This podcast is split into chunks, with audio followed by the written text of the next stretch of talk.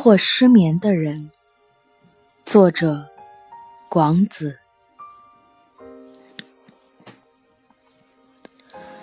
清晨六点，一个失眠的人要向曙光道歉，为你辜负的夜晚。